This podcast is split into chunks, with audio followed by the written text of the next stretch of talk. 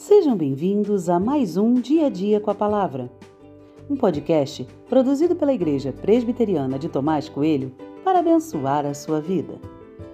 O título de hoje é Cada cantinho de nosso coração precisa de tratamento e tem por base o texto de 1 Reis 17, 17 e 18, que diz: Depois disto, o filho da mulher dona da casa adoeceu e a doença dele se agravou tanto que ele morreu. Então a mulher disse a Elias: O que foi que eu fiz a você, homem de Deus?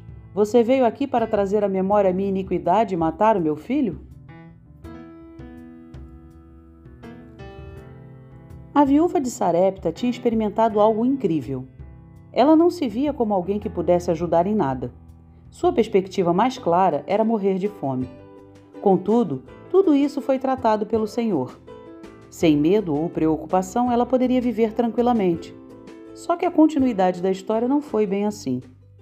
O filho adoeceu e o seu estado ficou tão grave que ele veio a falecer.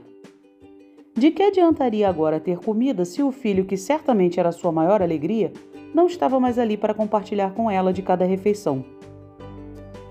A tristeza tomou conta do coração daquela viúva e os medos do passado voltaram a assombrá-la. Num ímpeto de medo e culpa, ela se vira a Elias para questionar o que ela tinha feito de errado. Ela culpa o profeta, culpa a Deus.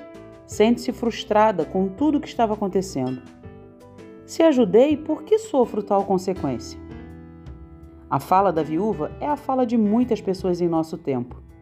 É uma fala marcada pela barganha, como se merecêssemos algo de bom por nossas boas ações.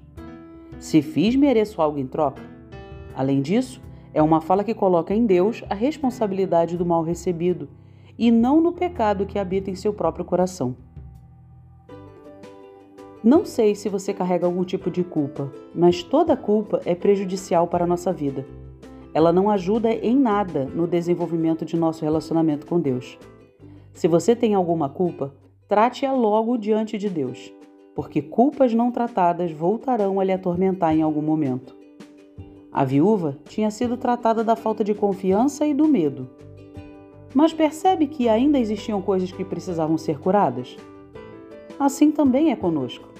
Hoje, o Senhor nos trata em determinada questão, mas ainda há uma longa caminhada até parecermos com Cristo. Cada cantinho do nosso coração precisa de tratamento. Não ignore isso.